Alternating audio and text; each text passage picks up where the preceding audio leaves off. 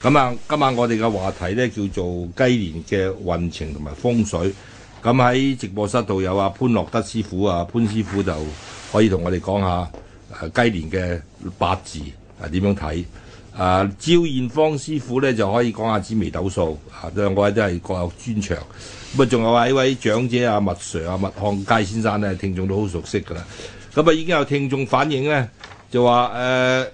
雞年啊，仲講埋呢啲嘢啊，埋迷信啲咪好令人討 厭。咁啊，亦都有聽眾話聽下都無妨嘅，嗯所以我哋今晚點解請阿阿麥 Sir 喺度咧？因為係麥 Sir 咧就天主教 徒，佢肯定又唔會識呢啲咩紫微斗數啊、咩嗯咩咩八字啲嘢，就可以憑佢嘅人生經驗嗯講下呢啲嘢啊，究竟係咪聽下都無妨？係啊可以可以一個認即知啦。係從我哋應該第三者嘅角度咧，同我哋講下呢啲 係多謝嘅睇你法多謝咁十啊公哎係，跟住咧，而家有聽眾咧都話，誒而家都年十一咯喎，仲講呢啲咩雞年運程咧，唔知嗯咧其實咧嚴格嚟講咧，應該過咗立春咧先係過年嘅。咁啊，立春即係上個禮拜五嘅，呃係啊誒二月三號，今日係二月七號。係啊係啊，啱初七我哋最新鮮嘅，人你日嗯講呢個雞年嘅運程 嘅，啊我翻上嚟睇睇。咁啊，先請阿潘師傅啊，誒你點睇啊？而家從八字嗰度講呢個今年雞年。誒、呃雞年呢，其實就因為我之前都誒、呃、講過啦，其實過去二零一零年至到二零一五年呢，係木火嘅循環，係係一個趨勢嚟㗎。係咁去到二零一六年，即係舊年，係去到二零二零年呢，係一個我哋叫金水循環，係其實係另一個趨勢嚟嘅。係咁所以今年嘅二零一七年呢，其實係一個新嘅階段嘅第二年，嗯所以佢好多嘅變化呢，其實係比之前呢更加明顯嘅。係係啦，嗯咁啊今年譬如話顯示喺譬如話我哋國際嘅大勢啦，誒、中國大陸嘅情況啦，嗯同埋香港嘅情況咧都有好大嘅唔同㗎。譬如以誒呃簡單嚟講香港咁樣啦嚇，嗱香港嗰個嘅情況咧就呃香港嘅特區政府嘅八字咧，其實係木火為忌係嘅，都五行嚟講，但就係、誒、利金水嘅。嗯所以嗰個利入到去金水運嚟講咧，其實對香港整個形勢咧，其實係會總體嚟講係會比較好㗎。嗯，係啦，係啦嗯，咁我想問下你，因為誒、呃今年過年咧，我見喺街度睇咧，就講起風水啊、運程嗰啲嘢，特別多嗰啲誒講十二生肖。誒咩屬咩嘅人就點嗯樣啊？屬咩咁啊咁呢啲嘢究竟有幾準咧？今年有邊啲生肖嘅人係對佢有利，有邊啲生肖對佢不利嘅咧？誒，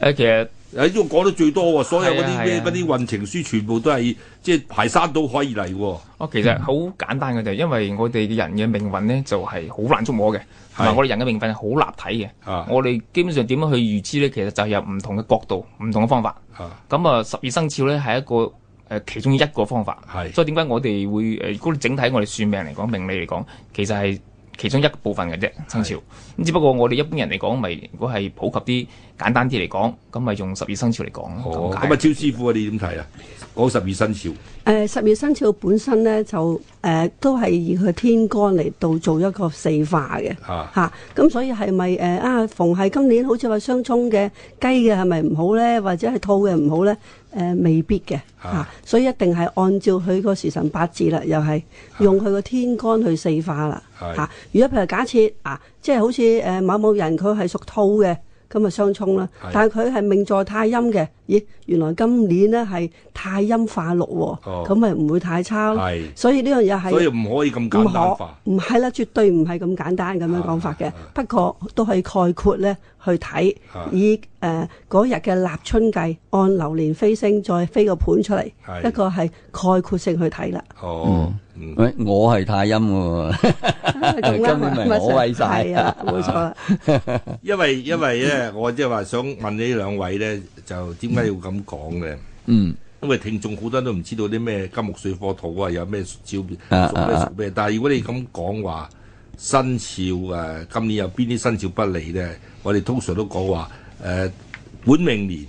即係今年係雞年。嗯，咁啊屬雞嘅咧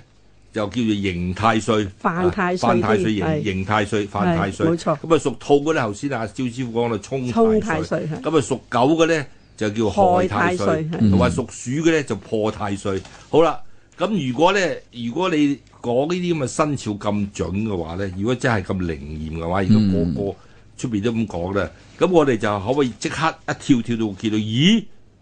林鄭月娥係屬雞喎，嗯，曾俊華就屬兔嘅喎，一個就犯太歲，一個就沖太歲喎。阿胡國熙就屬狗喎，呢個就破太歲喎。咁係咪即係話葉劉淑儀嘅機會最大咧？但係佢係大冷門嚟喎，呢個入閘都唔知入入唔入 到喎。要舊年反太 歲佢就 嚇！葉劉瑞舊年反太歲，舊年犯太歲啦，但係今即係講二零一七年啊嘛，我哋選舉嘅時候已經二零一七年啊嘛，誒咁所以問題呢啲嘢咧，咧講嘅特首選舉咧，就即刻就可以能夠話喺同坊間嘅一種預測咧，如果係大熱門係林鄭月娥啊嘛，咁佢係屬雞嘅。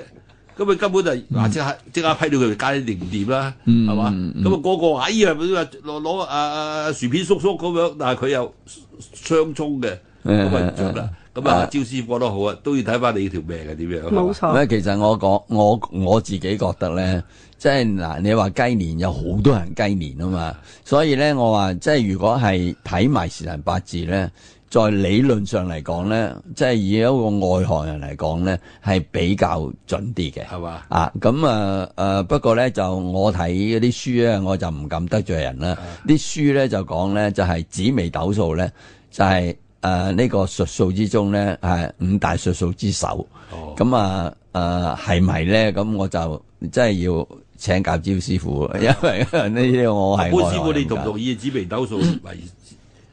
誒術數之首啊？誒、呃就紫微斗數咧，佢個體系好好嚴密嘅，係咁同埋佢包含嘅信息就好豐富嘅，咁就誒，呃咁、啊各門各派佢如果運用得好嘅話咧，其實都可以誒、呃測到好多好重要嘅嘢係嘅，其實都係啊係啊，啊，其實係、嗯其實係兩套嘅兩套嘅唔同嘅運作方式，例如你玩電腦，有啲係 Apple 嘅，有啲係呢個係微啊微軟嘅，嗯啊啊咁啊根本個用法。唔熟噶，唔同噶，啊啊啊咁我哋睇下好難講話，其實係呃運作唔同。我我頭先就同阿阿招師傅都傾過一下，即係我話中國術數咧，其實係從個象嘅系統咧分三大系統嘅，嚇啊一類咧就係干支系統，啊係天干地支，係所有術數啊嗰啲都係天干地支嘅。係咁另外一個系統咧就係、誒易卦系統，即係河洛理數啊、風水啊啊、妙法易數啊嗰啲。第三類系統咧就係、招師傅而家用嗰種叫星煞嘅系統，啊嗯即係紫微斗數啊、七正四餘啊、九宮飛星啊呢一類，其實係就各有各嘅長處啦。啊，嗯，但係你無論阿阿阿啊潘師傅，無論你係邊一類術數咧，佢其實因為而家好多人話呢啲迷信咧，其實因為我哋比較開放啲，你唔可以話佢迷信，又唔可以話佢完全準，因為佢始終有個基礎啊，好似同易經一樣，佢係假定咗一樣嘢，就話嗰個天宇宙嘅運行嘅規律咧，同我哋人間咧有個對應。咁啊點樣證實呢種對應咧？咁我諗就暫時科學家都唔能夠證實到，只係嗰個假設。呢個係一個假設。如果你話要要即係呢啲預算準到啊下，阿阿啊麥 Sir 成日講話呢啲好準好準好準，但係問題係咪去到？因為如果你要從科學嘅角度嚟講咧，嗰、個誤差率㗎係去到應該去到百分之零點零零幾咧，都冇誤差嘅，意思先叫科學。如果你話哎有成八九成準咧，嗰啲都係叫做玄學，唔係叫科學，係嘛？嗯嗯，咁嗰係係嘅，但係其實而家好多人要叫個風水佬呃你十年八年，嗯其實咧而家我見到好多坊間嘅師傅其實講錯咗咧，冇人去追追數嗯喎。講完咗唔需要講話，哎呀乜嘢啫，即係翻隔你十年八年。但係咧問題，如果有得八成組咧，啲人都覺得你係神仙嚟㗎啦已經。嗯但係嗰啲唔係科學嚟㗎啦，嗯係嘛？所以我話頭先講話聽眾講話誒聽下 O K 嘅，聽下 O K 嘅，一個參考係咪啊？係啦，直情係一個參考，同埋咧一個認知。咁啊，對自己譬如好似誒、呃我接觸紫微斗數咧比較多啲。咁我覺得咧，就係、如果出咗個藍圖嚟咧，你哋知道呃咧誒幾時咧就係、出擊啊，啊！你幾時咧就潛龍勿用，幾時就飛龍在天係。咁呢啲咧就就可以誒、呃、預測到。咁啊，當然咧，我哋做嘢咧就唔好迷信，當係一個認知咧，當係一個參考。好似岑公你講咧，即係一個參考。咁樣咧就俾自己咧有好多都有好多啟示，咁都係一個契機嚟嘅。啊啊啊！嗯你譬如好似阿招師傅，如果你啊同紫微斗數起個盤咧，而家啲人咧諗都唔諗噶啦，直情喺電腦度一打，咁呢個盤就出嚟噶啦，即係根本唔需要話。但係如果你冇電腦，要你又自己起嘅時候，譬如話阿招師傅嗰、個盤啊，喺紫微斗數時候，你揾個喺揾個命宮點定個命宮出嚟咧？啊，咁啊真係要有個 formula 嘅，嚇啊，即係有個程式嘅係。咁啊，按照個程式咧，咁咧就即係嗰啲數據啊，咁樣去誒、呃即係有個誒十二個方格咁樣填落去，啊係都要填係閒閒地二十分鐘。係你先起到個盤嘅係。咁所以點解而家坊間咁多嘅用電腦啊 software 啊，咁啊真係好方便。係。起碼自己咧，但你唔會但係填其實錯啊落啲啊去。人應該問喎，呢個問題就話你唔諗都唔諗啊！但係問題就話，如果唔用電腦，要你點起嘅時候，如果佢點解用呢啲咁樣嘅方法，佢個 formula 係點定出嚟，咁就比較少少有啲科學性啦。實質係係係啊好科學性，係有啊係同埋比較係誒、呃即係誒、呃比較係精密好多嘅，啊因為佢有百幾粒星，係所以你要加落去咧都要一段時間。係係，因為佢裏邊係先定咗，嗯佢兩邊有兩樣嘢嘅，一個一個係左旋，一個係右旋。冇錯嗯左旋右旋兩個運出嚟，但係我哋睇出嚟咧，所有宇宙嗰啲銀河啊，嗰啲星系咧，甚至嗰啲誒嗰啲誒，我哋講啲滑浪嗰啲咧，嗯，我哋嘅熱帶氣旋咧，全部都係左旋嘅。但係你左旋就代表宇宙，但係去翻換現翻人間，你就要翻用個右旋，一左一右咧嚟定你個位，定咗個嗯命宮可以定咗其他嘢，所以佢裏邊咧係你可以要了解呢啲嘢咧，裏邊有啲神秘嘢喺度嘅。係你真係要研究中國人以前古人點定，同埋阿潘師傅誒、呃你嗰個八字咧，其實係咪最重要係睇嗰個日柱咧？我哋講四柱誒、如果我哋用即係身法嚟講咧嚇，其實係日干為主啦，定嗯係嗰係十神啊咁樣。係咁但係如果我哋要睇嘅話，其實其實四係個整字體係嚟點睇。樣點樣代表個人咧？以日有冇睇干到你你一睇你嘅四柱，睇到你自己本身啊，你嘅子仔女啊，你個父母啊？哦我呢個當然可以啦，當啊，然可以點樣睇法咧？點睇啊？佢用星宮合參咧，我哋係叫即啊係係嗯譬如一個四柱有八個字，咁咧唔同嘅位置，首先代表你唔同嘅嘅嘢咁樣啦。譬如係即係都有一樣好似紫微斗數一樣啦，父母宮啦，誒、啊啊，誒夫妻宮啦咁樣。咁呢個我哋嘅宮，咁另外一個叫星，即係譬如話誒、代表妻子嘅星，啊代表財運嘅星，係代表官運嘅星。係咁我哋通常叫星官啊誒星宮合參係咁樣嚟睇嘅，係係啦。哦。啊。嗯，其實我哋做一樣嘢預測㗎，即係話喺呢個宋朝時候咧，有個誒、呃易經大師叫邵康節，佢、就寫咗本書叫《黃極經世》。咁佢已經咧就將佢配合到嗰、個誒、呃、易經嘅數啊嚟推算，從呢個係誒、呃好似推背圖咁樣推啦。其實已經推到而家今年二零一七年嘅行嗰個卦咧。就行到個叫做直連，我哋叫直連卦咧，行咗個卦叫噬合。嗯咁啊、噬合卦咧，如果你睇嗰個卦詞咧，好有趣嘅，就話叫做係誒噬合亨亨，即係話亨通個亨，即係好事嚟。嗯好似我陽亨利哋貞今年睇嗰個車公廟個簽咁都係上簽啊，嗯係吉嘅，上上大吉啊亨。但係咧個亨後邊咧就叫做利用獄，個獄字就係監獄個獄。獄咧係代表刑法，咁你從嗯呢個推算咧，咁、我想問三位啦，我唔知你三位裏邊盤算係咪講刑法啊？係咪講今年特首嘅參選人最應該當選嘅配合個易經嘅卦係咪叫做胡國興咧？佢係法官嚟噶嘛？ 所以嗱，頭先我講話嗱，阿葉劉淑儀係屬虎一個啊，咁你嗰個如果胡國興變咗係變咗，其實係最合理咧，係嘛？呢個嗱有趣啦，我唔知三位咁裏邊預備選邊個，麥 Sir 你選邊個啊？如果你俾你 選，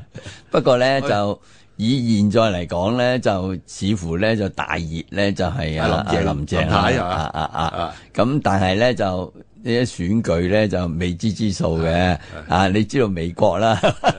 誒都都誒都第阿希拉里到第啦，二度啊做啊，係啦係啦咁樣啊，咁然之後咧，似乎咧就美國咧就從來未未未反總統嘅。啊啊，咁啊，即係選出嚟都好平穩嘅啊啊，但係但係咧就呢一次咧就係好多抗議啊示威咁樣，即係選舉咧就有好多未知之數嘅咁樣哦啊。不過真係誒誒，拭目以待啦哦啊！不過咧，如果係以術數嚟講咧，咁啊，招師傅梗係話要睇佢哋時辰八字先可以唔係執啊，得到招啦。師傅即刻可以答到啊，因為如果以我哋嚟講，美國屬西方啊，招師傅而家今年西方係好唔掂㗎，係啊，是非位，係咯，是非而家好多爭拗是非啦，已經啊上任已經是非爭拗特朗普，係啊，好爭啊拗係。嗰而個且六全星啊 冇錯，而且今年仲有個巨門化忌添。嘛，啊，巨門亦都係一個暗星，一個是非星，係嚇，所以變到咧係好多麻煩嘅事故，亦都會發生嘅。係係，你巨門就喺西北，誒冇誒，其實咧喺我哋紫微斗數咧個巨門咧就並非喺西北喎。咁咧，如果一開個盤咧，原來咧就係喺東南位添，哦啊東南位。咁但係東南位咦又唔係喎，今今年咧嗰、個嘅誒、呃、風水咧又唔錯喎、東南係係九紫星係喎、係係大小不免咧，因為咧喺風水嘅格局同埋紫微格局裏邊咧，嗯有另外一種説法嘅嚇。咁、巨門咧，即係整括嚟講咧，即係話咧誒，呃今年嘅人事上邊係比較麻煩啦係，例如是非啦、爭拗啦，你講得啱啊，亦都係有個營商喺度嘅，哦可能有呢個問題會出現。哦哦，呢個即係呢個巨門就喺個西北，即係西方就六全。又係好多是非嘅，好多是非後事，因為我哋美國就係西方啊嘛，可以演咗出嚟啊嘛，全部可以喺嗰度出嚟啊嘛。不過咧，我就諗起咧，就話呢個係因為我我就冇阿招師傅即係咁專業啊，我啲叫做都唔係神功，你都好犀利係啊！係係係我哋都我哋叫做八，我哋叫做八卦，所以我講紫微斗數咧，一定連埋咧講古仔講嘅，一定連埋封神榜講嘅。係咁啊，啊啊呢啊啊！個二黑。頭髮土星咧，佢嗰個原版係邊個咧？就係、叫做馬千金，嗯，即係《封神榜》裏邊啊，就嗰個姜太公咧，就娶咗個老婆叫做馬千金。咁啊，姜太公咧就因為你知咧，做生意又做親都蝕嘅，咁啊又到到好好到後來，呢個老婆咧就覺得即係《新封神榜》講咧就唔覺佢唔得，要休佢。嗯，休佢，點知一休咗佢咧，佢就做咗周文王嘅大臣啦，係嘛？即刻就飛黃騰達啦，變咗就，所以咧後來咧就要想翻嫁，佢嫁第二個嫁咗屠夫啦，就想嫁翻或者依個依、個姜太公就唔要佢啦，就攞盆攞盆水就潑咗落去，潑咗落去咧就話叫做。覆水難收風水難收就係咁啦啊，嗯風水難收你要攞一盆水各方面啦嘛，落落地。咁風水難收咧，然後咧就姜太公後來見佢，後來佢結果吊頸死，吊頸死覺得我唉算啦，等下老婆咁就俾佢做咗數碼嗯星，但係太白金星嘅玉皇大帝呢啲古仔係神話啦，就封咗佢做巨門星。嗯但係不如我哋同因為巨門星嘅古仔你唔好講啊。但係從呢度講咧，你可以到呢個巨門星可以代表咗，唔知阿蕭師傅同唔同意咧？就做阿馬千金呢個咁樣嘅遭遇咧，巨門星係代表咧就係、抑鬱、憂愁，有好多壓抑啊！即係因為佢嗰個遭遇咁樣噶嘛，本來個老公本來佢唔睇唔起，點解老公發㗎嘛？好多抑鬱，好多憂愁，同埋咧好多病，巨門星都係病星嚟㗎。呃誒呢個係暗星，暗星嘅咁暗自然咧，即係話唔夠光亮啦啊。自然咧，佢好多心事或者擺埋咗係喺個內藏裏邊啦啊，都係一個一個誒因素嚟嘅啊喎嚇所以好多嘅睇法嘅。係嘛啊？因為如果但其個中病咧，病冇呢個係五黃土星咁勁嗱，係喎。啦，如果病咧，如果講個巨門咧，就係、講口啊腔、腸胃、喉嚨呢啲嘅佢嘅病個哦啊病因啦，我耳鼻喉科嚟㗎。係啦、耳鼻喉科，哦，哦尤其是喉同埋食道嘅位置添仲，哦所以今年咧特別多人咧咳嗽啊，或者喉痛啊，甚至乎腸胃不適啊呢一類啊。哦，咁係咪應該避開西北位啊？誒嗱、西北位就一定係個二黑啦，係係係唔掂啦，所以係一定要要處理得好啲啦，係係咪？再其次咧，係正南方都係五黃位嚟嘅。係正南方都係要留意喎、啊，五黃正南位仲好。係啊好啦，我哋聽首歌先，聽完翻嚟咧，我哋繼續咧就係講我哋今日嘅話題，叫做雞年運程與風水。我哋嘅話題係講雞年嘅運程同風水。咁啊，直播室度有麥漢佳先生，有招燕芳師傅，麥誒、潘樂德先生同埋岑日飛。咁啊，頭先啊啊潘師傅咧講起誒話、今年係金水年嘅，我係好有興趣，因為有冇研究過啊啊潘師傅今年立春嗰個八字誒，呃我預測流年呢就冇睇立春八字嘅啊？啊，嚇，我就睇嗰、個、誒譬如話以譬如香港咁樣啦，睇香港嘅趨勢，誒、呃香港嘅特區政府嘅八字，而家、就再睇流年咁樣睇法。哦因為因為而家我哋誒、呃坊間好，即係我之前寫文章都講過嘅，就好一種方式就係咧逐年睇，即係譬如話立今年立春點，明年立春點。係其實呢個有個問題就係佢冇一個形成一個趨勢。哦，咁我嘅做法就係、譬如話誒、內地嘅，就以大陸嗰、個即係每一個政權嗰個成立啊嘅時間起八字，再睇流年。哦，香港咧就以特區政府成立個時間睇流年，哦咁、樣睇咧先有個趨勢。睇到香港啊，係啦哦，即係嗰個起起伏伏啊，即係喺高位定低位咁樣先立體，所以我唔唔係唔係好用所謂睇立春立八字嗰個方式睇嘅。但係我睇立春個八字咧，因為立春今年係二月三號係誒子時嘛，係就係十一點呃49分四十九、三十五分、四嚇啊三或者四十九嚇，睇下個個經緯如何。咁啊都係子時。子時咁咧嗰個八字咧就係誒丁酉，因為丁酉年就係今年誒個年柱啦，然後丙誒依個壬壬人、壬戌同埋庚子，呢嗯個子呢個時辰就庚子。咁你睇睇嗰度啦，阿潘師傅，好符合你頭先所講嘅金水喎。你睇誒壬壬人月柱係壬人，又係壬係大水。嗰個呃誒依個係入柱咧係壬戌，又係大水。咁咧，然後個金子個金又係大金，又係陽金，咁啊裏邊個子有暗藏呢、個誒、又有暗藏金，水係啦係。嘛？個字個個個地誒依、個地支裏邊暗藏，咁啊好多金，丁酉又係金，個酉又係金，咁啊係咪係好多金好多水咧？其實好同啊！如嗰果個如果從我哋即係話我哋用嗰啲格局派嚟睇啦吓，誒、就一般般嘅啫，因為我哋如果格局咧就其實睇個月令嘅，呢、啊個月令咧係即係人月嘅話咧，就永遠都係其實我哋叫做係木木比較旺，木火係旺。咁主體其他譬如個人戌屬木個戌咁樣咧，譬如話我哋任人任戌，其實中間咧係暗拱一個五火喺度嘅。係咁其實佢係暗拱火氣添，如果自立出嚟講，嗯就誒、呃即係 O K 咯，但係又唔止係啊，真係金水係咁咁壓倒性咁樣咯。係我同八誒立春嘅八字嚟睇，但係水係咪都幾多啊？水都唔少嘅，係啊，嚇水都唔少水唔嘅。少，水如果多就好似你頭先又符合你頭先所講話，你話今年嘅變化好大喎，水係主變噶嘛。誒係啊係啊，係嘛？ 水特別靈活噶嘛，水即係同大啲嘢唔同啊嘛我。知我者係知者若水啊，我喺坊間聽到咧，就逢七都麻麻地嘅， 就所以咧就今年咧就會唔會係有好似九七啊、 誒零七啊嗰啲咁 哦嗰啲咁咧就有有呢啲會啲大巧合咧。其實呢個咧有原因嘅，因為咧誒干支嚟講咧，逢七嘅年咧逢七必殺誒唔係佢天干咧係丁嘅，係咁丁咧喺大陸任嚟講咧，一本屬屬嘅大陸任嘅，啊即係古三式。咁大陸任嚟講，丁咧係屬於一種誒馬星嚟嘅。係即係凡係遇到丁嘅話咧，就個變化好大。係。咁可能呢今個年都丁酉有，今年就七逢七之年就係丁噶啦，係即係零七、一七、係啊二七、三七全部都係係啊，全部都係丁年嘅。啊，今年嘅丁有咁解咁解嘅啫，係啊咁所以其實都係有啲根據嘅呢個。係，因為你你咁講起咧，因為今年丁酉咧，我就啱最近我有個講座就講起，因為我最近有個講座講科舉喎，我就講起科舉制度咧，喺乾隆時期嘅丁酉年咧，就發覺發現發生咗一件係中國科舉史上最大嘅一宗丁酉年嘅賄賂案，即係所有嗰啲考官同埋啲學考官都全部拉晒去斬嘅，發覺原來有賄賂。考考試啊，考試賄賂啊，然後啲考生就全部考過，嗯重新俾啲俾俾啲公，即係而家我哋所講嘅公安押翻去市場，重新再考。咁裏邊咧就裏邊有舞弊，就係、丁酉年發生嘅。所以你話你話丁酉年咧，凡真逢丁咧都係麻煩 嘅。一丁咁就一丁咁，我就變咗一個個問題就係乾隆嗰時啊，一丁酉年係嘛？不過阿阿阿潘師傅喎，誒呃我見到有啲人咧就係誒唔講立春，頭先你講話立春唔使咁重要嘅，有啲人唔講立春喎，因為如果以西方嗰個傳統咧，誒、除咗講立春之外，有啲人講係春天嘅開始，以西方嘅傳統咧就唔係睇立春，中國人睇立春，嗯係睇春分。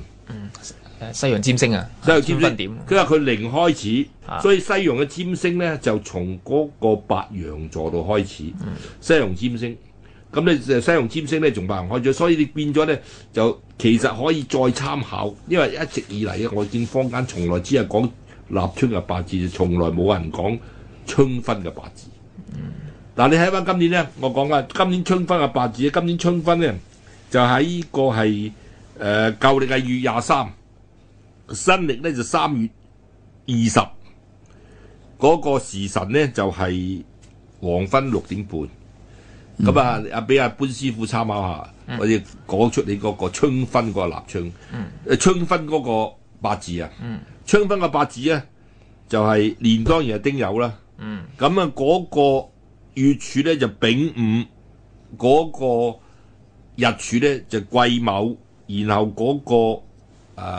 誒時柱咧又係丁酉。你頭先逢丁就好麻煩，咁而家咧我哋有個術數有個講法叫做咩？啊年柱又丁酉，時柱又丁酉，叫做太歲就兩頭掛。好好多即係禍事就係接二連三，一波未平一波又起嘅。嗯，即係而家有啲禍出嚟咧，就係起冚冚噶啦。呢個太歲兩頭掛，因為時柱有啲丁酉，年柱有丁酉，係嘛？同埋佢裏邊咧，你睇嗰個春分嗰個八字咧，好多麻煩嘅，因為嗰、個、呃、五酉咧，又係好多相沖。個五喺個月柱嗰度咧，就係、影響財運喎，所以變咗你嗰個五酉，嗰、個五酉裏邊咧係叫做係係傷害相沖咧，就係、會引起好多嘅唔知啊，應該係經濟方面有好多衝擊，就話我哋唔知道，因為特朗阿阿麥 Sir 或者你經驗豐富啲啊，你睇今年個經濟啊，主要就人民幣升定跌。會就係跌落去，就話你睇究竟而家美國同中國嗰個貿易戰打唔打得成？嗯，而家特朗普未喐中國喎，到到啲已經歐洲嘈冤巴閉，我未搞搞中國住 喎，只係教下國防部長去誒啊啊啊放啲料啫喎。系，但系咧就佢都要搞搞震嘅，啊咁因為如果佢唔搞搞震咧，就即係佢都擔心中共诶、呃、会会咩嘅，啊咁佢其實咧，佢佢佢美國一定要搞搞震啦。其實中南海咧係中國嚟嘅，啊咁啊關佢哋咩事啫，係咪啊啊？但係佢都要搞你啊，要撩下你。如果唔係咧，因為中國買咗佢好多儲備啊嘛。 如果唔係咁控制咧，咁佢佢佢就可可以咩咁？但係咧就我覺得咧就其實咧，在我外行人嚟講咧，我唔講嗰啲嗰啲佢哋嗰啲術數嗰啲嘢咧，站站在我而家嚟睇咧，就係、香港咧。誒同埋大陸咧嗰、個嗰、個樓市嘅升温咧就真係好巨，咁啊真係擔心咧都會有嗰啲誒誒九七之後嗰啲咩誒後負泡沫資產啊啊、泡沫啊嗰啲咁啊出現啦啊，咁我我就好好擔心，而且咧而家嗰啲後生咧就即係香港啲啲。誒、樓價起咧，就搞到其他嗰啲通貨膨脹都起咗啦。啊咁而家又話啱嚟嘅時候咧，就的士又話要加價咁。咁呢個咁嘅潮咧，咁啊令到嗰啲後生咧就誒嗰、個、呃、工作唔得穩定，同埋咧係嗰個、呃、收入少咗，咁樣又買唔到樓，咁樣嘅時候咧就造成咧嗰、個局勢咧就真係會有動盪嘅，我覺得啊係啊啊！嗱，麥 Sir，你人生經驗咁豐富啦，嗯你都接觸時事㗎，即係而家最近令人好擔心嘅新聞咧，連係埋香港嘅政治咧，就話最近一個即係好勁嘅人物叫蕭建華，肖建華嗯拎咗翻去，咁話呢個人好重要喎，嗯係嘛？佢係橫跨中港兩地嘅好多好關鍵嘅嘅嘅嘅嘅錢銀嘅瓜葛㗎嗯。喎，係嘛？其實咧就即係以以我誒誒、呃呃有執蘇有陣時接觸啲多人咧，其實呢啲咁嘅情形咧唔止一個啊，其實咧都有幾多下嘅。咁我有啲咧，我我聽見有人有人買樓，有啲律師樓咁啊買樓咧，佢成個貨櫃車嗰啲人民幣嚟嘅。哦，咁啊人民哦幣你咧。你呢啲啊真真係真真事嚟㗎。係啊，成個貨櫃咁車嚟。嗱，人民幣咧，我哋過關咧，俾佢知道有一大沓咧，超過兩萬蚊咧，就又就要 就要登記，又要扣鎖咁啊。但係佢成車都可以運到嚟。咁呢啲呢啲咁嘅情形咧，係多得很。哦，多得很。咁呢個呢，就係誒而家呢，就一個興旺嘅一個發展中嘅國家呢，啊就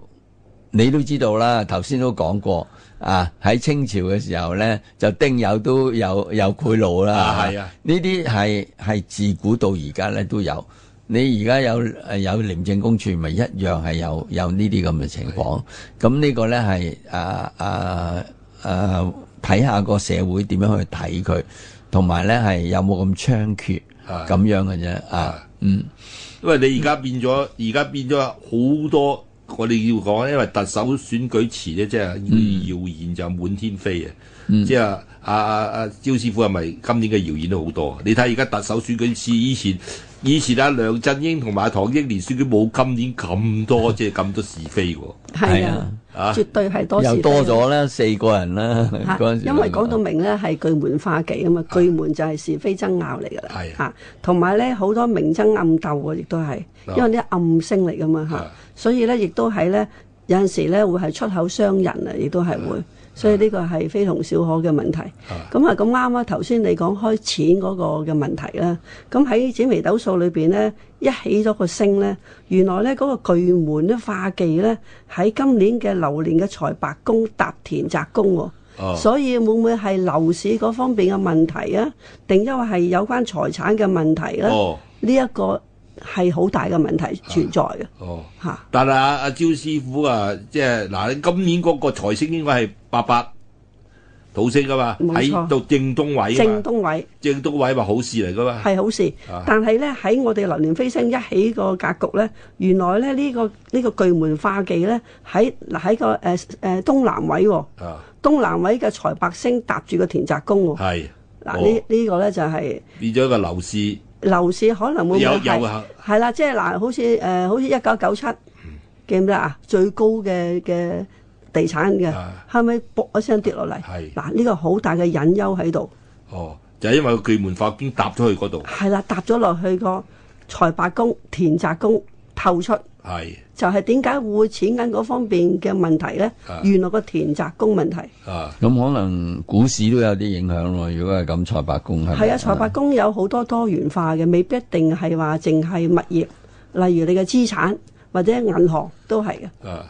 不過阿阿招師傅講開講嘅，即係我同好多朋友講笑，我都唔係點敢公開講嘅，係因為點解咧？因為好多人咧就俾我哋嘅特首有個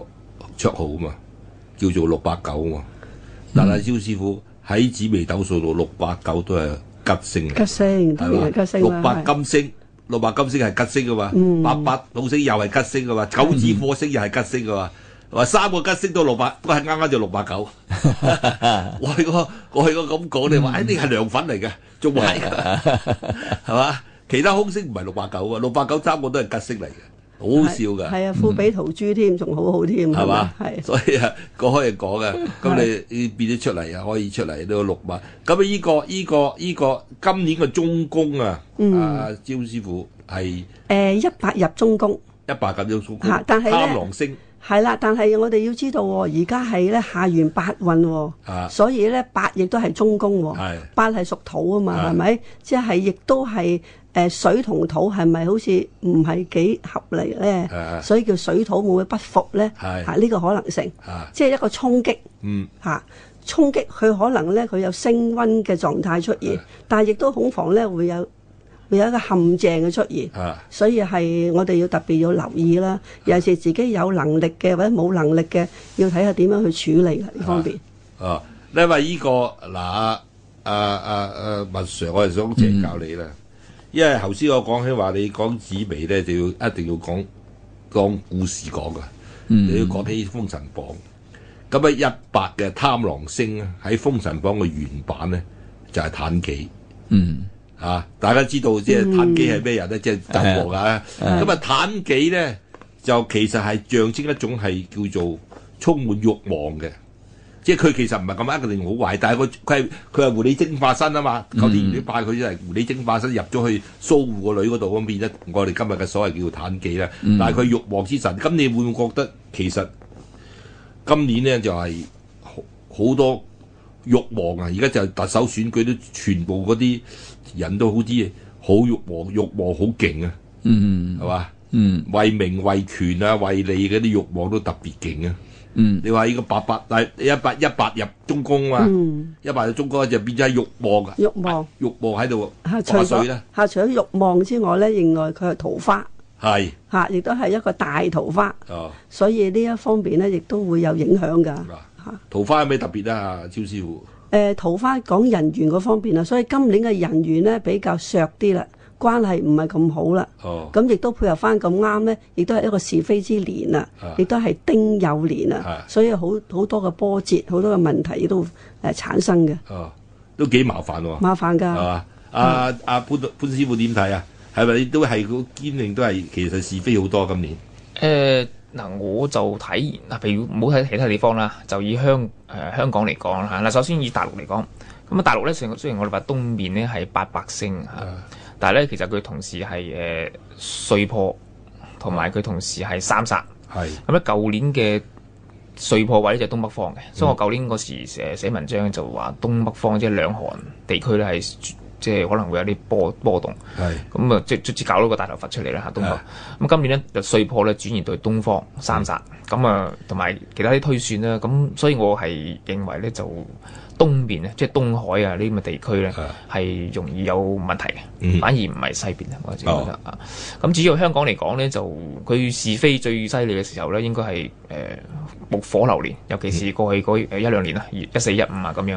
咁大家都知啦。咁啊，反而去到金水年呢，呢、個循環之後呢，嗰、個總體嗰個嘅社會嗰個紛爭呢，其實應該係相對會少過之前嘅。當然就因為今年係即係巨門花忌啦，係咪都肯定會有嘅呢、個誒是非啊爭吵咁。但係總嘅趨勢嚟講呢，相對係比之前係會緩和嘅，係。係啊，緩和。哦，但係如果阿潘師傅，如果人哋問你，聽眾問你，誒、今年去旅遊，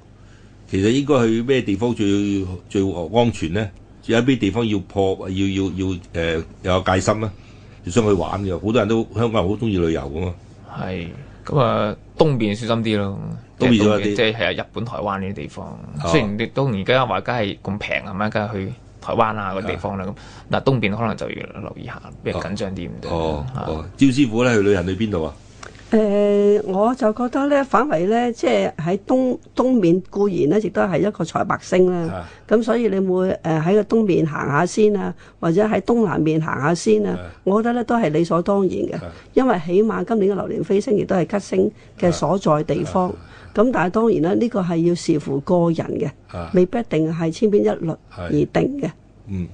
會唔會去東南亞會好啊？我認為去東南亞會係理想啲嘅。啊，東南亞你邊真係九指科星個位啊嘛，嗰、個啊右右拔星喎、今年。呃係啦，冇錯，右拔就比較係享受嘅成果喎，唔冇同左錯副喎。，係啦，會左係副啊好係主啲動。啲喎，係啊如果旅行係主動咪啲揀東南亞會會不過係啊，不過最最緊要都係即係頭先阿招師傅所講，係都要睇翻個人，即係個人㗎好個人化㗎呢個呢哇個嗰邊。睇每個人佢自己本身係冇錯，咩啊係啦。咁如樣啱啱相果反係啦，咁樣如果咁啱佢咧，個個火木或者係唔啱佢嘅，咁咪唔得咯。係啊係啊嚇，所以都要個人化。好啊，咁我哋聽首歌先，然後我哋翻翻嚟咧就係誒繼續呢個話題，啊講呢個係 Twins 唱嘅風景。咁啊，直播室度有潘樂德師傅，有趙賢芳師傅，有啊麥漢雞先生同埋小弟岑日飛。咁啊，我哋講嘅題目係講雞年嘅運程同埋風水。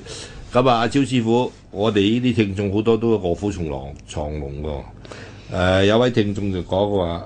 誒，招師傅講好多巨門化忌嘅話。係佢話星粒星係暗星係嘛？係啊即係你暗星講話，就要睇佢個會照有冇太陽喎、太陽廟咧就 O K 喎，太陽冚咧就唔掂喎。係冇啊錯，因為咧誒會照就喺啱個對角線對正嗰誒唔度係啊。嚇護照同埋咧兩粒星並齊，係即係太陽同巨門同一個宮位裏邊出現嘅係。咁太陽咧就誒最適宜咧就係有個巨門咧去咧即係幫一幫啦啊。意思即係緩和咗佢嘅暗嘅問題啦，咁所以咧呢一個咧又會比較好少少啊，但係因為佢始終都化忌啊嘛，所以即係難免咧嗰嘅流年裏邊咧係有啲起伏啦係，或者即係是非啊、爭拗啊、誒惹人哋妒忌啊係，或者係誒明爭暗算啊呢一類啦，哦，所以都逢係化忌，點解會化忌啊？梗係唔係幾妥啦，先嚟叫化忌啊要化嘛，忌啊。係哦啊咁啊，呢個聽眾就話：如果係真係暗嘅話咧，呢、個巨門化忌，如果係面着太陽廟冚咧，就難免啊牢獄之災。咁我即刻就諗到諗到個新聞啱啱播，就呢個係我哋嘅前特首啊， 呢系嗯啊，個係曾蔭權啊。啊啊，麥 Sir 你點睇啊？天主教徒嚟喎，曾蔭系咁權样。啊，你又天主教徒喎、啊！我自己都係天主教徒啊，咁佢都佢疑心過我好多，佢日日都去聖堂哦嘅。我佢虔誠過你啊，啊，不過咧就誒、啊不過一開始嘅時候咧，似乎就對佢不利係啊！一開始嘅時候，但係咧就情況點咧？咁啊啊法律嘅嘢咧，有陣時好難講嘅。啊而家做咁緊樣結案陳詞，佢又唔肯選擇自辯。啊啊咁樣啊，咁所以咧就睇下咪有牢獄，會唔會算到佢有牢獄之災？其實如果啊至少會俾個本你算，就可以算到喎。會㗎，你會哋會係嘛啊會係會係喺度，不過一定要時辰八字先得係啊，因為啲微斗數咧一定要齊全啊係嚇。如果你個時辰唔準咧，都起得唔準嘅，可以可以算到佢會唔會有牢獄之災㗎？係啊冇錯執唔甩嗯㗎嚇。係啊可以得唔算啦到喎，係啊係啊，哦，好似好似誒誒講開流年咁，佢同我起盤咁都都話誒，咁、我即係話一個窮家仔，咁我我話到而家咧都算係 O K 噶啦，咁咁又又有勳章啊，有成啊，咁佢一起個盤。咦，你你喺名本裏邊有封告嘅喎，咁啊係係應該有嘅喎，咁咁真係真係睇得到嘅，啊真係唔知點解。哦啊咁佢講起天主教徒，我又順便問阿阿麥 Sir，因嗯為我哋即係呢啲都係皆連民情風水都講下。嗯咁啊，我哋而家嘅特首參選人阿林鄭月娥又係天主教徒喎。嗯嗯係嘛嗯嗯？你接接唔接受或者同唔同意佢嘅講法？佢係蒙上帝所召去參選喎，有嗯啊冇歧視你信唔信？咁有陣時咧就睇下點啦。咁如佢誒佢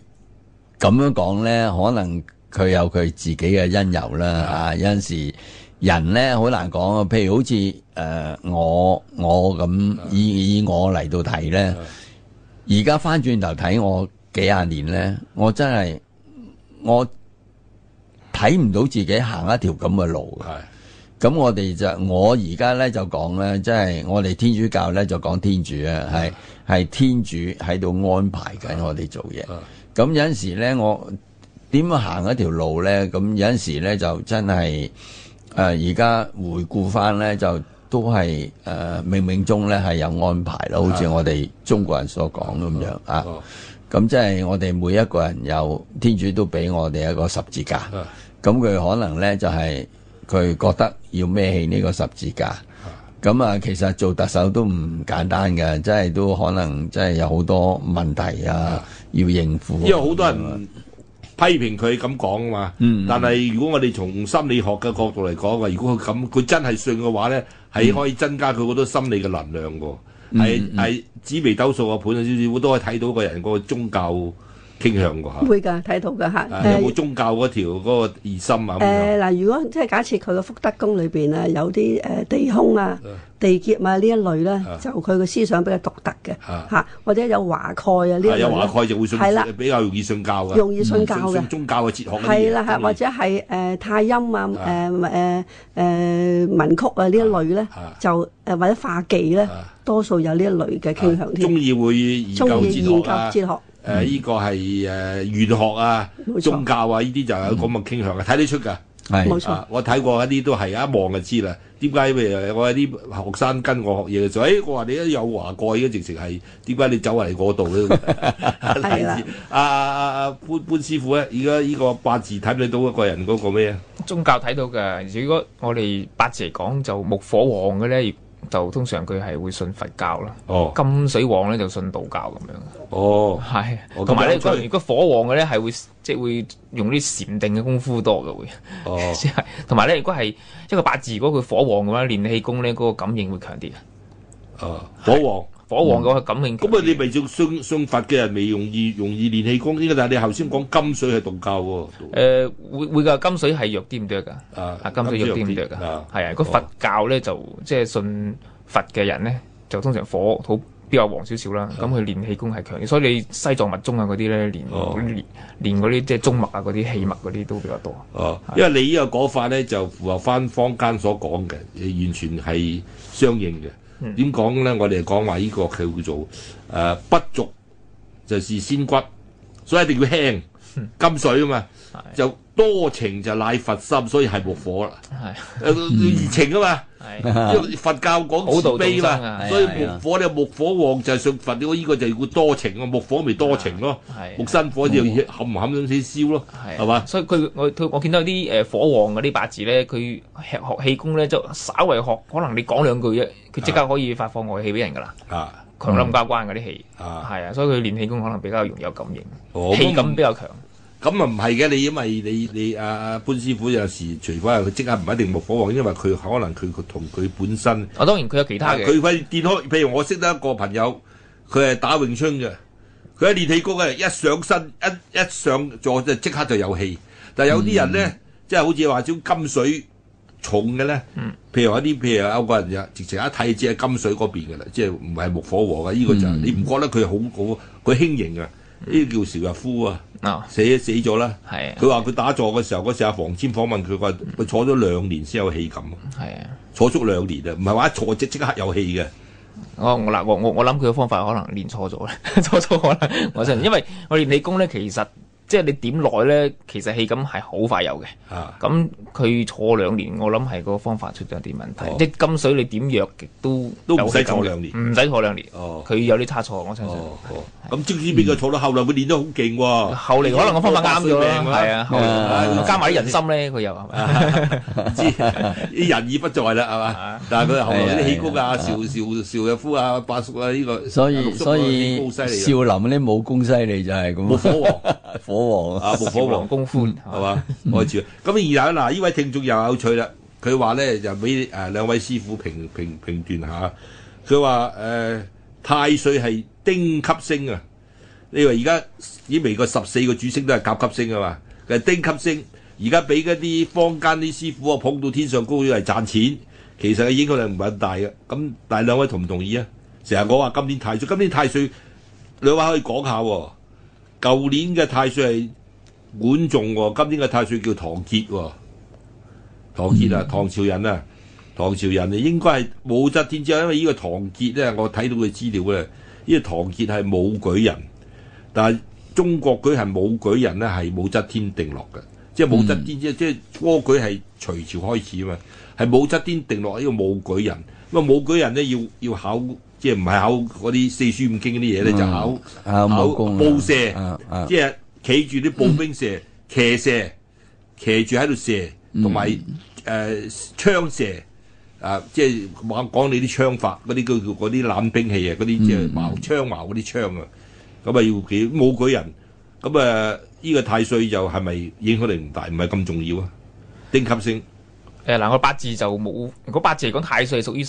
誒神煞嘅一種。係就個影響力係唔係真係好大，但係佢本身咧都係有一定嘅意義喺度嘅。啊譬如話佢太歲，譬如佢係值太歲啦，譬如屬雞係啊誒今年係值太歲啦，我哋叫做咁即係佢管呢一年一嚟自刑嘅，二嚟值太歲，咁我哋叫太歲重疊，啊即係兩粒星其實太歲逢太歲嘅。係咁凡係咁嘅情況咧，我哋叫做佢不論吉定係凶咧，都會特別緊要啲嘅，係特別緊要啲，係即係佢吉突然間好，差突然間差咁樣。係如果你話沖太歲嘅話咧，就我哋叫歲破。係咁通常咧就係一一方面咧係會破財係啊，因為佢大耗；啊第二方面咧佢係會有桃花劫嘅。係咁呢個其實就算嗱，我哋就唔睇其他嘅所謂大勢啦嚇，啊但係總之係逢咁嘅情況，我哋就可以講到佢有乜特點喺度嘅哦嚇。但係係咪真係好差太歲當頭坐啊無災恐有禍咁樣咧？啊就其實就唔係嘅，唔需要擔心。起碼譬如以我自己嚟講啦嚇，我沖太歲嗰啲年份啊，犯太歲嗰啲年份咧，通常都比較好嘅。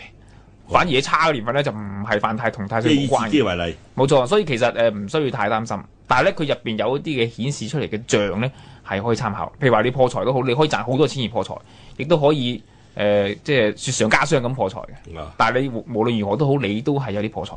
哦啊。至於你係雪上加霜啊，定係誒賺好多錢咁破咧，咁呢個就要睇個大大局啦。哦咁樣哦咁樣睇就會比較好啲咁啫。但係通常係係誒形態税係仲緊要過害太歲或者破太歲，誒因為通常係啲形態税差唔多係打交噶啦，破破沖太歲係嗌交啫。係如果我哋八字嚟睇咧，就要衝就緊要啲嘅。啊同埋咧，我哋一般講叫單式嘅沖太歲，啊即係譬如今年咧就係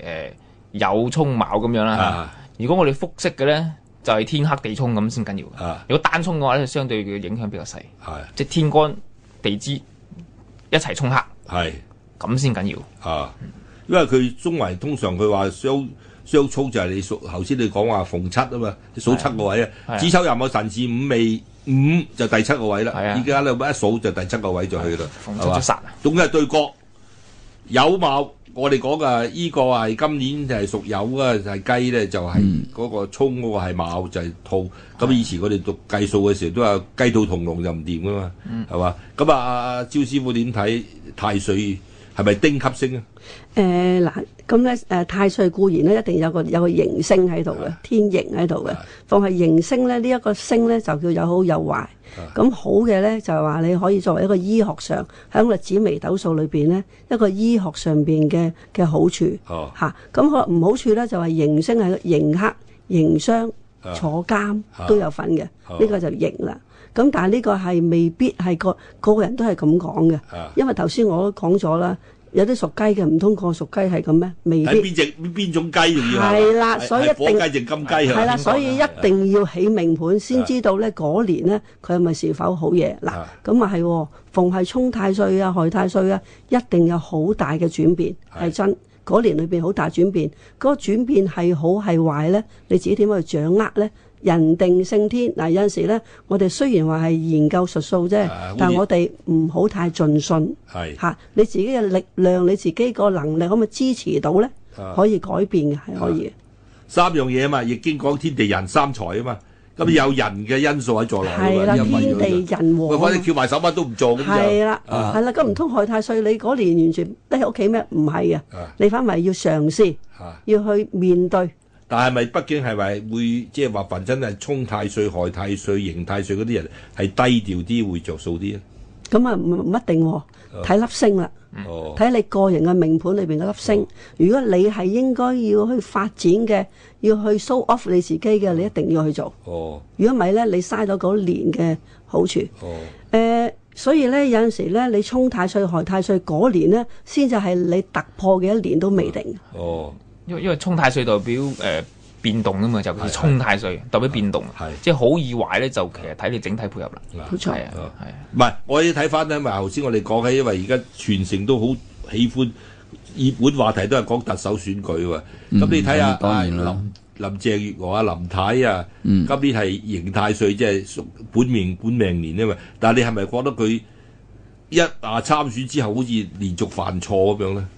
又講起又話講話呢個係誒誒中央不任命可以不任命特首咁啊，個個都嘈啦咁啊，咁啊即係即係違背公開公理，然後又俾錢俾黑衣，又好似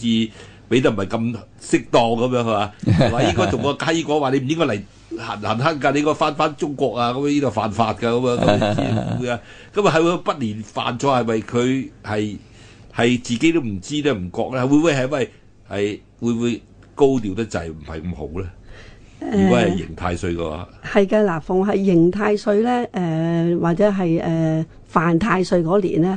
啊你係咪要誒、步步為營咧？係啱，啊以靜制動，因為今年咧係太陰化六，哦太陰咧係以水係以靜態為主嘅。係所以咧誒、往往係要低調少少係啱嘅啊嚇。咁、但係咁樣喎、太陰亦都係代表女性喎、哦所以咧今年嘅女性咧，反為咧佢出位咧個機會係好大嘅，啊因為太陰代表女性嚇、啊代表以靜態一面保守啲，哦哦，以退為進，以退為進就就係高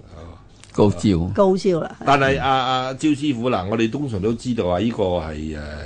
誒喺紫微度就係最殺傷力最大嗰個係五黃土星啊。咁啊，而家喺南方啊，今年去南方係咪而家住香港啫？人都要特別小心咧，南方咯，誒、呃普遍係啦，因為咧少少不免咧，南方都係今年嘅五黃道之處啦啊。咁、但係五黃係屬火嘅係喎，係咪？咁咧就係咧誒，可以兩個互生喎。啊咁、所以係咪好差咧？咁啊誒，當然唔可否認，可能會係衝得去更加犀利添。但係我哋咧要步步為營咧，未必一定嘅。啊每個方位都係有個吉凶嘅。啊當你知道嗰個南方係唔好嘅，咁你睇下邊個方位會避翻開佢，會好啲啦。啊嗱，我唔知啊，問係下請教招師傅啦喂。如果你睇《封神榜》咧，啊五黃土星嘅原型咧，就喺《封神榜》裏邊嗰個費仲，即係誒、呃即係喺紂王嘅商紂王嘅小人。呢、個人咧就最精於一樣嘢咧，就叫做詭辯，即係我哋香港所熟講嘅，熟成日講住嘅語言藝術。即係話係咪五黃土星會最精於成日都容易呃人啊？俾人唔俾人呃啊，或者去呃人啊？呢啲咁樣嘅特別咧，佢會有病毒帶嚟病毒，亦會帶嚟災禍、血光，會唔會都有呢啲嘢？誒、會呃嗱，我哋咧又要分開嚟睇啦，因為嘅榴蓮飛升咧，我哋丁我哋係丁天干啊嘛，咁我哋以紫微斗數咧就係、丁陰化六，天同化權，天機化科，天機代表變，啊代表係佢嘅靈敏度，佢諗嘅嘢、思維嘅嘢，所以我話係出位咧。可能會真嘅喎，或者係或者你話頭會呃人啦、欺騙人啦。誒、我覺得咁樣用一個嘅技術性。係嚇、另一個去思維性，去令到嗰樣嘢嘅變化。係。嗱，呢個呢就係、令到個大局有所變動啦。好啦，咁我哋聽翻首歌先，然後翻嚟繼續我哋個話題。依家就陳奕迅唱嘅直播室度有阿麥康佳 Sir、阿麥康佳山，又有趙燕芳師傅、有潘樂德師傅同埋小弟岑日飛。我哋講嘅係雞年運程同埋風水。咁啊，有聽眾咧都都有好多問題㗎。啊啊，兩位師傅可以答答。其實呢啲係好普通問題，但係好多人都好好好困惑嘅，就話點解兩個孖生兄弟嘅運程會完全唔同咧？啊，年月日時都係嗰時候嗰時出世咁樣，成條命咁。譬如話啊，蕭燕芳你話睇下你個時辰八字，俾個時辰我就可以算得出嚟。咁啊，孖生兄弟係咪算出嚟個盤一樣咧？誒、盤起出嚟係一樣嘅。誒、啊大哥就係用佢嘅命宮再起翻佢嘅立命嘅。係如果細佬呢，就係用兄弟宮立命啦，用命盤啦，退後一格。哦，咁如果係誒、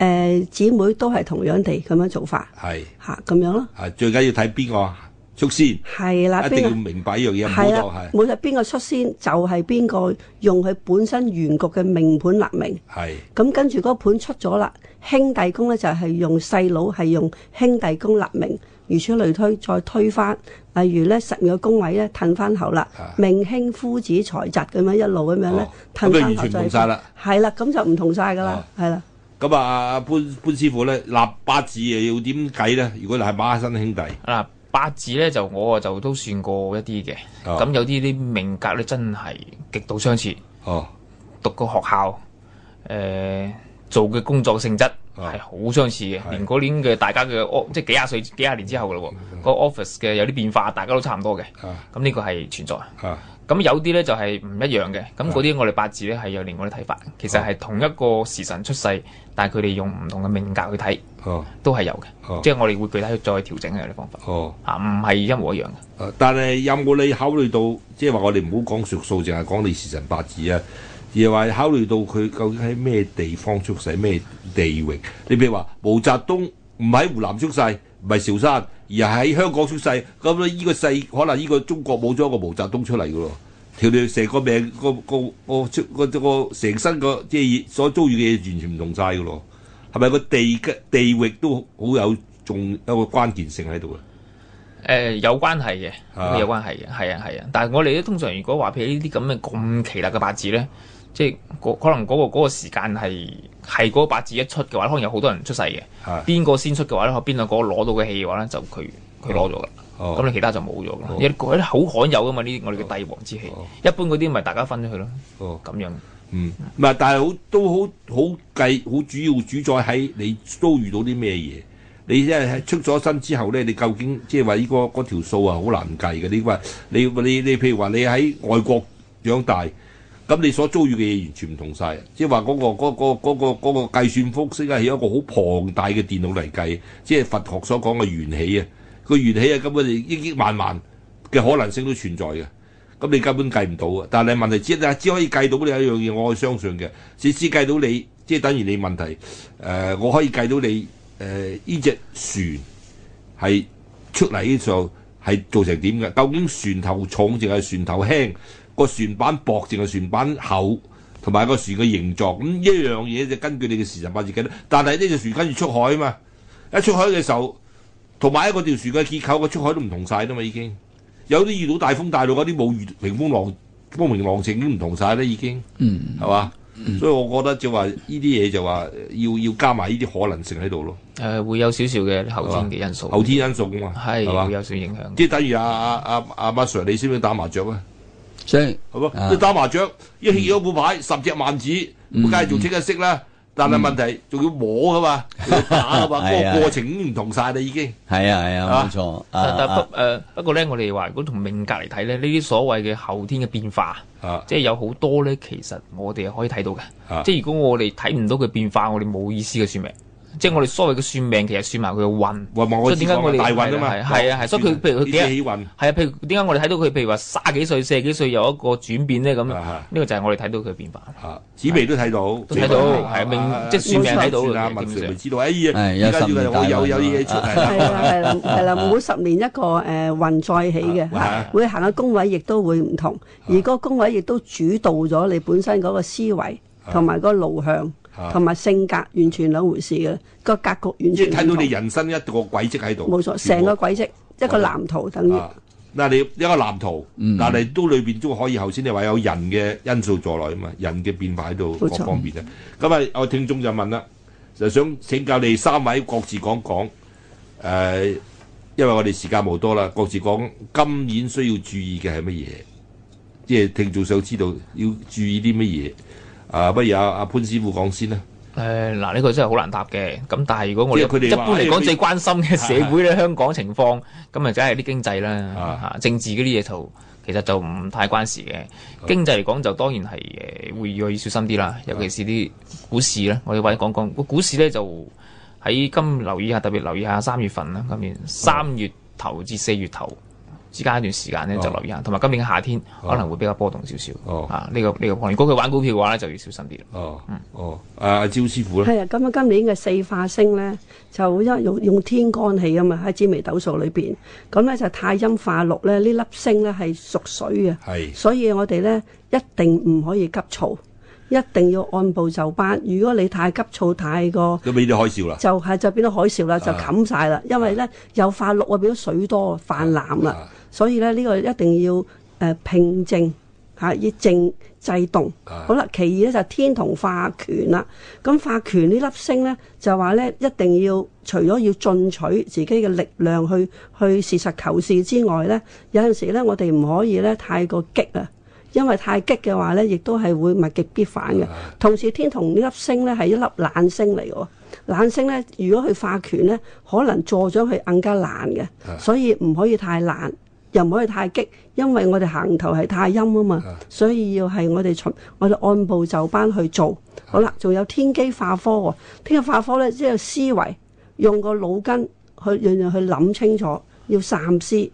嚇，咁、然之後咧先至可以做得好嘅。因為化科嘅好處咧就話咧，佢個名利咧佢會出位嘅係嚇、所以咧佢會先聲奪人嘅，造造就一啲財勢啊，或者一啲嘅誒名名聲嘅，有呢個可能性喺出現嘅。但係咧，此不免咧，我哋一定都係要咧要平要慢，唔可以太急躁。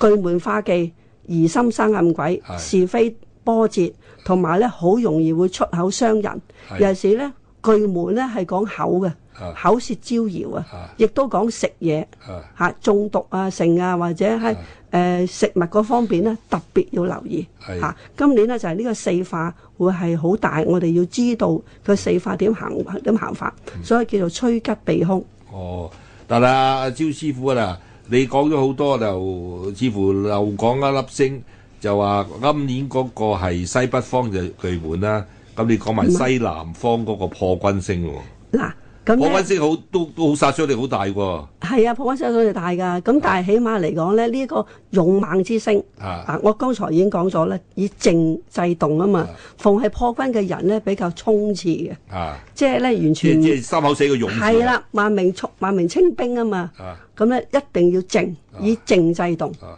咁但係阿阿阿阿招師傅，我問你，譬如有人，我見我個命命宮嗰度咧，主星咧，除咗破軍就有紫薇咧，嗯紫薇破軍加埋一齊又如何咧？啊，咁咧就先破而後生。哦嗱，咁呢人咧仲特別進取添，哦，一定都係要三思啦，唔可以。佢有紫薇幫個破軍叫你唔好亂嚟喎。係啦，所以咧你咪要三思，唔好太勇咯。啊，嚇，哦咁咧就一定都會成功。哦因為紫薇係一個誒、呃解除萬難嘅星嚟噶嘛，係係帝座嚟噶嘛啊，所以有呢種好處。哦，因為因為我開嚟講啦，如果你睇《封神榜》咧，破軍星嘅原型啊，即係佢個帽啊，係邊個咧？就係商紂王。紂王啊，咁啊紂王咧喺歷史上咧就因為佢唔係叫係紂，佢叫帝辛嘅，個紂係周朝安個紂啊，紂啊喺古代嚟講係叫壞蛋。即係俾個壞蛋咁樣俾佢，但係紂王咧，而家已經好多人反案嘅，包括毛澤東都喺度要反案話話誒最早反案嗰個叫子路，係係嗰個子貢啊，子貢係嗰個係誒孔子學生，就話紂王紂之無道啊，非如所傳聞咁犀利啊，即係話紂王都係一個好有能力嘅人嘅，唔係話俾商朝同埋好抹好好抹黑佢打添啊，同埋係又好打，係英明神武英明㗎。神武啊，因為其實冇做啲嘢㗎好似幾靚仔啊，所以你話就王係破軍星啊，因為做破軍星，佢佢係好打得嘅，係好做到嘢嘅，係一個好能幹高大威猛咁係啊，好威猛啊！咁啊，麥 Sir 到你啦，你講下有咩注意啊？誒、我咧就覺得咧，就我哋大家咧就要包容，要平和。係，咁啊，社會咧就有陣時哇好咧似就阿珍胡鬚真嘅口吻咁樣喎。係 啊你而家變咁咧咗就就誒點解咧？就我我哋成日都覺得話家和就萬事興啊嘛。咁所以如果咁多爭拗嘅時候咧，我哋睇下，譬如好似有啲拉布啊等等咧，就虛耗嗰個時間咧啊係比較多。Ờ, 咁因此咧，有陣時咧就嗱，而家咧我唔係話壓低香港，而我哋九七之後咧，我覺得香港嘅進步咧就唔及得內地啦。內地咧就係、經過呢呢十幾年嘅變化咧，就真係嗰、個誒、呃、進步咧比較慢慢地起革命啊。咁中誒呢、個香港咧就喺爭拗方面咧就浪費咗好多時間，同埋咧亦都虛耗咗好多咧嗰、個誒、呃呃金錢啦。咁所以咧，我哋誒、呃我哋大家要包容，咁俾多啲空間，俾多啲時間，咁啊啊從誒俾人哋。咁我有陣時我我都覺得誒、呃譬如好似我話可唔可以冷戰一段時期咧？咁咁啊，大家咧係冷靜落嚟，做多啲誒誒誒進取啲嘅嘢咧。咁其實咧就而家咧就希望大家咧係朝住呢方面去走咯。哦如果再大家再係爭持喺呢啲拗撬裏邊咧，可能咧會阻遲咗香港嘅發展。啊，另外咧，仲有個危機咧，就係、澳門咧橫琴嗰度咧，就已經係發展得好好啦。係咁如果我哋如果再爭拗嘅時候咧，我哋萬一嗰啲誒嗰個誒、呃、轉咗去橫琴嗰度，或者咧係再去上海嗰度咧，咁香港咧就漸漸咧就俾人飲乾咯。哦咁啊，呢個咧就大家咧都應該要誒、呃多啲包容啦，啊，咁啊家和萬事興啦，就在在我一個外行人嚟講係咁樣咯，啊你都同意而家香港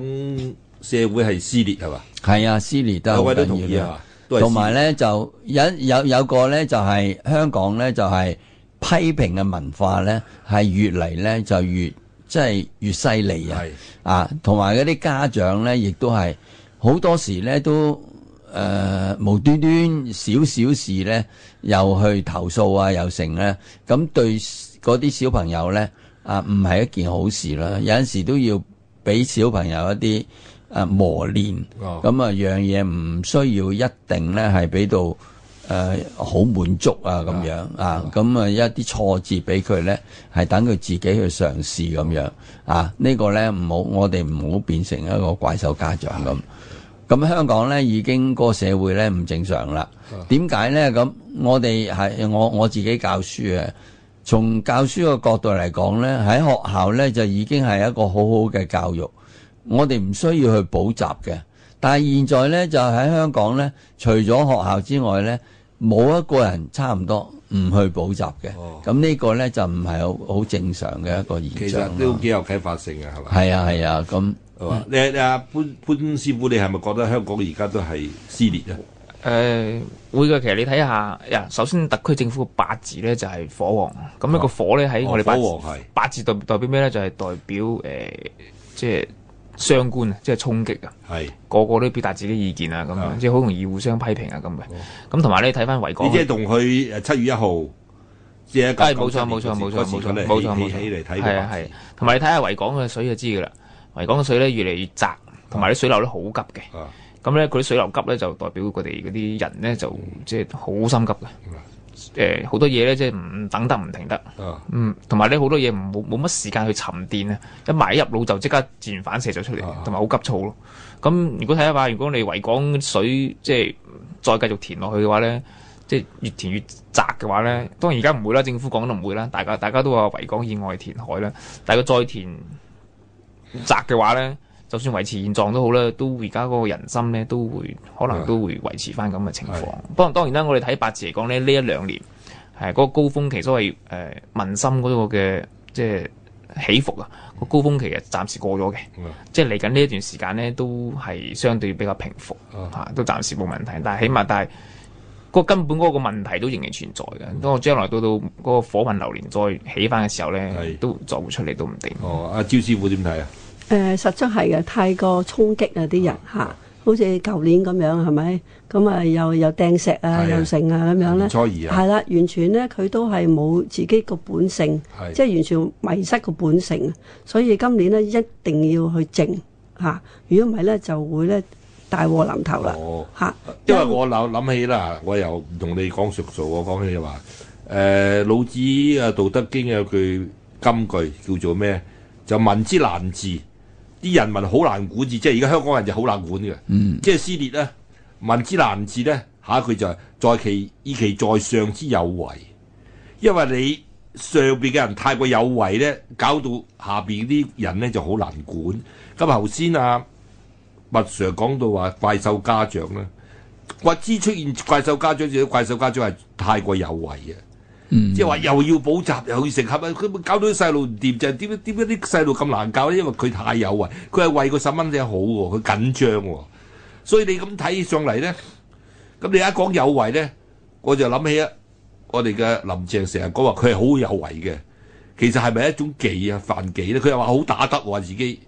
係嘛？咁倒嗯翻轉頭，你頭先兩位師傅都講話要靜啊，要休，要要要唔好搞咁多嘢啊。咁係咪阿薯片叔叔講休養生息啱聽啲咧？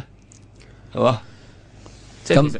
啊其實誒咁又唔係嘅，咁有陣時咧，我哋要要靜嘅落嚟咧，就可以思慮多啲，唔係話完全靜。係咁啊，其實咧，我哋真係要冷靜啦。啊，咁啊，我哋唔好太過衝動啦。啊，你太過衝動嘅時候咧，所以啊我哋天主教咧有所謂避靜啊。係所謂避靜咧，就係話定落嚟。譬譬如好似我哋坐火車咁啫嘛，你一路坐火車咧，你睇啲風景睇唔到噶。但係當架火車停落嚟嘅時候，你睇啲風景睇得好清楚。咁啊，避靜咧就係話我哋退居到誒、啊呃一個啊比較靜啲嘅地方啊，沉澱一下，累過濾一你識下啊得，靜思一識得下。識識得咁樣 指係邊啦度指誒邊度指一樣嘢啊，咁樣咧就會誒睇嘢咧就會睇得清楚啲啊嘛，啊啊啊潘師傅啊係誒、呃因為其實咧好多以香港嚟講，好多我哋成日話啲深層次矛盾就冇得休養生息嘅。如果我哋要去處理，只不過係話要處理得好啲唔得，即係柔和啲嘅方法，或者用啲正確啲嘅方法處理。因為如果唔係話好多時唔係話我哋想去即係搞起佢啊，即係或者政府一定要去搞啲嘢，而係你個客觀嘅形勢係唔到你唔去做嘅。啊只不過做得可能誒、呃有改善嘅空間咁解啫。所以所以就算阿曾俊華先生佢自己都最後講出嚟嘅政綱，完全都唔係絕對唔係休養生息嘅政綱啦，係係嘛？如果要去要咁佢話如果要去咁唔敢話嘅， hea，如果佢話佢自己係啊， hea 如果要去做佢嘅政綱嘅話咧，絕對有好多好好多爭議。啊係咪到將來又冇可能休養生息嘅啊？只不過佢做嘅手法可唔可以做得更加好咁解？佢而家話要六成人有誒誒誒自己有公公屋啊嘛，係廿三條立法而家好啦，多質疑啊啦，重啟政改受到質疑啊得唔得㗎？有冇可能會休養到生息啫？啊冇可能，佢自己做唔到啊！係嘛？係啊係啊，所以咪咁啊。然後咧，仲有一個樣嘢就係有聽眾想問：，唉、你哋講咁多術數，不如可唔可以做一條最簡單嗰條路，叫你哋可唔可以同而家幾位特首嘅參選人睇相啊？呢個相嗰啲，因為呢個都係術數嚟過睇相係嘛？阿潘師傅係係冇錯，嘛？冇錯。唔知你咁，你話唔知佢八字，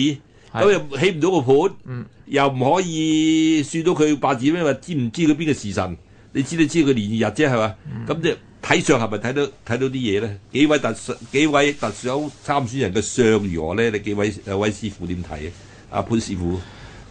佢哋嘅相我就冇咁去認真突然間去睇，因為佢哋嘅相咧好多時我哋係要即係真係喺佢哋面前咁樣睇嘅，係唔係話咁樣睇佢張相咁就可以，哦，佢佢佢咁啊，即係你吹水冇冇分別嘅，係即係好多時我哋睇即係坐喺度前前後後咁樣睇嘅，佢哋講嘢嘅，哦親親自講阿嘢招。師傅咧，誒誒呃相咧，只係一個嘅外貌啫。係其實一個人嗰個嘅唔誒係成中意形於外啊嘛，係啦，但係你要睇埋個氣息，係睇個係氣息係咪係咪而家當時得令先，係個氣息好緊要啊嚇。除咗相同埋氣都係要並齊啊嘅要。啊係嘛嗱，啊以我嚟睇咧，就誒、呃我都接觸過佢哋嘅。咁誒、呃我也曾咧係做過禁毒處嘅委員。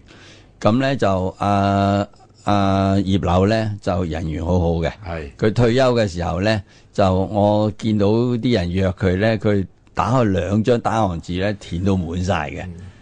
咁啊啊嗱，咁佢人緣好好啦。咁阿林鄭咧就個衝勁好好嘅。係林鄭一出道嘅時候咧，就誒佢喺西貢咧，咁我做學校咧都同佢合作過嘅。